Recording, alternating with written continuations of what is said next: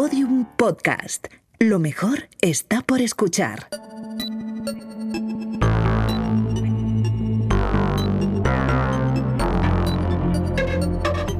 La redada. Hace tiempo que el verano dejó de ser temporada baja de series, que antes te veía reposiciones en los trenes, que si farmacia de guardia, que si verano azul. Pues ya no, ya nada de eso. Este verano viene potente con estrenos y regresos muy esperados. Natalia Marcos, de quinta temporada del país, nos trae Droguita Veraniega. Hola Natalia, ¿qué tal? Hola, muy buenas, ¿qué tal? Pues nada, nos has traído una selección de 10 series. Pues eh, no sé si llegan a 10, pero bueno. A ver, 1, 2, 3, 4, 5, Un puñado de 6, series. 7, 8. 8 está Pues bien. 8, que está bien para dos meses así de Hombre, 8 series para el verano. verano, pues bien. Perfecto. Vale, pues vamos con la primera, la voz más alta. Television is the most powerful force in the world. We're going to give them a vision of the world the way it really is. Bueno, Russell Crowe está casi reconocible en esta serie. Bueno, miniserie, ¿no? Sí, es una miniserie de siete capítulos que está basada en la historia real de Roger Ailes, que es un- era el, el director ejecutivo de Fox News.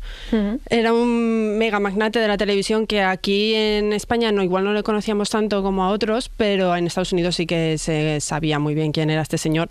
Entonces la historia cuenta un poco el ascenso y caída de este hombre que fue clave en la llegada a la Casa Blanca de Nixon, Reagan, Bush y que convirtió a Fox News en un altavoz del Partido Republicano. Mm, También es conocido porque tiene varios casos ahí de, de acoso sexual. Sí, que fue precisamente lo que terminó con, con él. Eh, y bueno, además en la serie, aparte de Russell Crowe, están Naomi Watts, Sienna Miller, Seth MacFarlane, Josh Charles, o sea que tiene un reparto Potente. muy potente. El 1 de julio, Movistar Series, empieza la serie. Estupendo. Y también tenemos la vuelta de Stranger Things.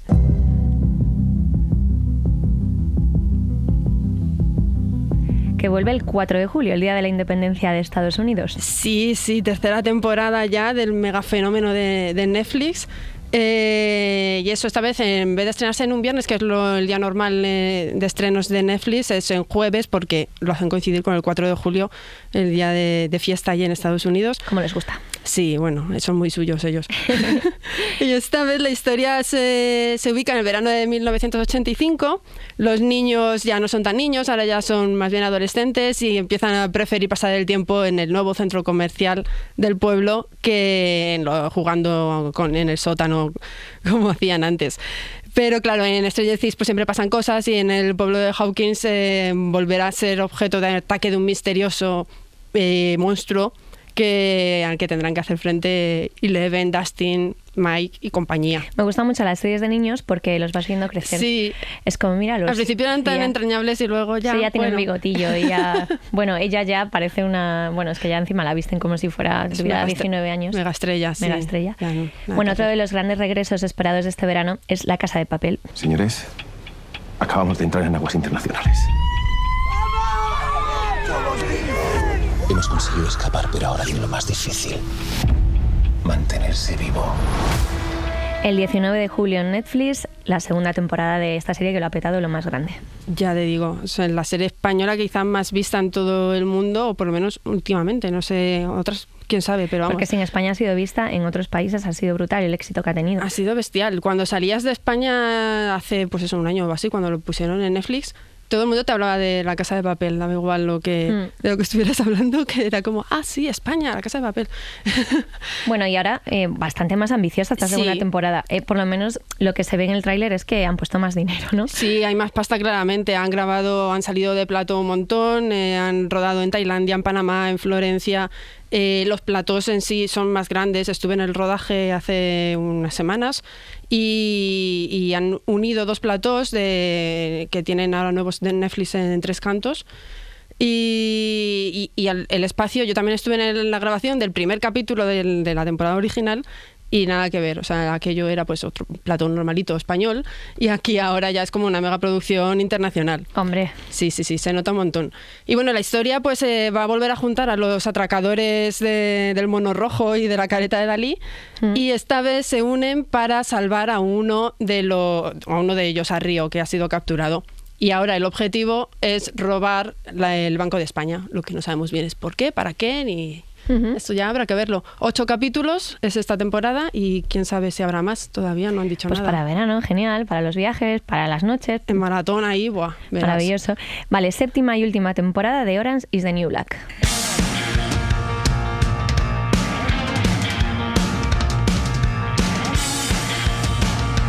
Que en España se puede ver en Movistar Series. Sí, porque es de estas que cuando se estrenó todavía Netflix no estaba aquí en España, entonces las tenía en Movistar.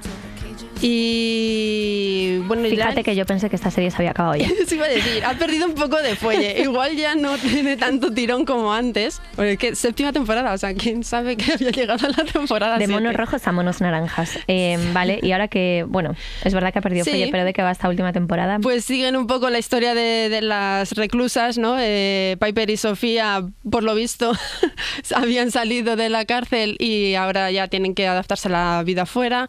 Eh, Tasty había sido condenada a cadena perpetua de forma injusta en la temporada anterior. Blanca la habían enviado a un centro de deportación.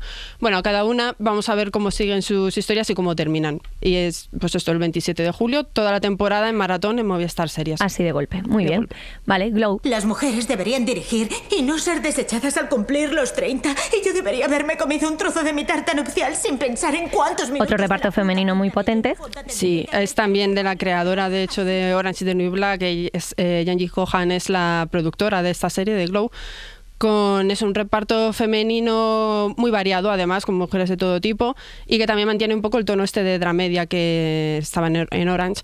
Ahora, eh, las mujeres del programa de lucha libre, que son las protagonistas de esta historia, se van a Las Vegas para llevar allí su espectáculo, y claro, pues eso hace que en, en un ambiente diferente y lejos de su familia, pues tengan complicaciones en las vidas personales y profesionales. Mm, Está el 9 de agosto, un poquito más tarde. Sí, En Netflix en también. Netflix también. Vale, y ahora vamos con una que habéis recomendado mucho en quinta temporada y que yo todavía no me he visto, ¿eh? Succession, Sí, que es la segunda temporada. sí, segunda temporada, no veo el momento de que llegue ya. ¿Está, está tan bien, en serio? A mí me gustó mucho vale, la vale. primera. Venga, yo creo que me veré la primera y ya la Que sí, segunda. que ya sí. enlazo ambas. Y además hay que ir entrando. A lo mejor al principio era como choca un poco porque no te esperas que sea con ese tono, porque parece un drama familiar eh, con el poder ahí de fondo, porque es una lucha entre por la sucesión dentro de una familia de magnates de, de medios de comunicación. Pero luego entra un montón de humor, es una sátira muy fuerte, una sátira familiar ¿no? y, y del poder. Eh, la primera temporada a nosotros eso nos encantó, la pusimos la segunda mejor serie del año y yo quería poner la primera, o sea, sí os gustó, sí. sí, sí, sí. Y, y, bueno, pues ahora no sabemos muy bien por dónde va a ir la segunda temporada, pero tampoco sabíamos nada de la primera y, y nos encantó. Entonces estamos deseando. La, donde tiene su fuerte la serie es en, en los diálogos, en ese toque espiriano también, ¿no? Del drama y de las tragedias familiares y estas cosas. Eh, las interpretaciones, que todos están brillantes, y el guion. Y que todos los personajes son odiosos. Entonces, claro, como que te enganchas a ellos, les quieres pero los odias, ¿no? Es como que les vaya bien, pero a la vez, si les va mal, pues bien. Vale, vale. Eh, 12 de agosto, ¿no? En HBO. 12 de agosto empieza en HBO, estás de emisión semanal. Vale, y las dos últimas son así como fantásticas, pero Sí. bueno, no sé si fantásticas de, de buenas, sino fantásticas literalmente de fantasía. There is a rift in the city. Time is running out. Something inhuman approaches. ¿Esta cuál es? Esta es Carnival Row, Que llega eh, el 30 de agosto, cuando ya esté acabando casi el verano, y también la otra que vamos a decir después es el mismo día. Eh, Orlando Bloom y Cara Delevingne, no sé cómo se pronuncia este apellido, pero bueno. ¿De la Vinch? Pues por ejemplo, ¿O de Levinch? Bueno, Son- bueno, Cara. ellos dos, eso, Sí. Cara, la amiga Cara, son los protas de este drama ambientado en un mundo victoriano fantástico lleno de criaturas mitológicas eh, procedentes de lugares exóticos que han sido invadidos por los hombres. Y entonces ahora eh, estos seres fantásticos luchan por convivir con los humanos y tienen prohibido, no sé por qué, pero bueno, eh, tienen prohibido vivir, amar o volar en libertad. No sé, en fin, fantasía y, y- y hay muchas expectativas. eh, Por, sobre todo por la, la apuesta estética, ¿no? Cuando ves así imágenes y tal, sí, es bonita, es bonita. sí, es como peculiar, no sé. Vamos, el tráiler es bonito. Sí. Vale, esto está en Amazon el 30 de agosto. Exactamente. Vale, Cristal Oscuro, que es la siguiente recomendación, el mismo día también en Netflix. Y diréis, ¿esto es Cristal Oscuro de la peli Cristal Oscuro? Pues sí. Pues sí, es como una precuela, vamos, Hmm. ¿cómo no? Es una precuela de 10 capítulos eh, de la película creada por Jim Henson, que es el creador de los, los teleñecos, de los Muppets, y Frank Oz, Ujú. en los años 80, y aquel fue el primer largo realizado exclusivamente con marionetas y escenarios móviles. Y ahora la historia de la serie se desarrolla varios años antes de lo que ocurría en la película original, eh, en el planeta Tra, cuando tres Genflins, o sea, no sé qué estoy diciendo, pero bueno, que son unos, unos seres parecidos a los elfos, que son estos muñequitos que salían en la peli, descubren un terrible secreto y tienen que emprender un viaje para rescatar el mundo. En fin, ya veremos, pues eso, mucha fantasía aquí en la recta final del verano. Pues sí, la verdad. Vale, pues esas ocho recomendaciones que tenéis para llevar el verano de forma llevadera, eh, valga la redundancia. Y nada, eh, aparte de estas, pues ahí las series, eh, vamos, Hay mogollón. Hay mogollón. Y luego siempre Estos hay, alguna, estrenos, siempre pero hay vaya. alguna sorpresa, además. Todos los veranos hay alguna con la que no cuentas y que luego mola mucho. sí, ¿no? Sí. Vale, estupendo. Pues Natalia, muchísimas gracias. Nada, vosotros. Venga, un besito, chao. Bueno, pues hasta aquí el podcast de hoy. Pero antes de marcharnos, veranito. Pues aquí está, por fin, con sus anuncios de desambiguación de cerveza, con sus atasquitos, con sus refritos, con sus rebozados, con sus pulseras tobilleras y sus trenzas africanas, con su aire acondicionado del bus a 50 bajo cero, pero 50 sobre cero cuando bajas, en fin, con todas sus cositas veraniegas. Ah, y con la eterna pelea entre dos escuelas fotográficas, los fotocervecistas y los fotopicistas. Yo lo tengo clarinete. Donde esté una cerveza, que se quiten los pies, sean de Charlize Theron o de Chris Hemsworth o de, de quien sea. ¿Dónde va a parar? Block a los fotopicistas. ¡Viva el fotocervecismo! Ni un vaso atrás. Ni un vaso. Vaso, ¿eh? pues ya estaría. Un saludo de Lucía Taguada, Juan López y Juan Aranaz. Adiós. Todos los episodios y contenidos adicionales en laredada.com. Síguenos en Twitter arroba redada y facebook.com barra laredada podcast. Tanto bueno, un vaso ahí.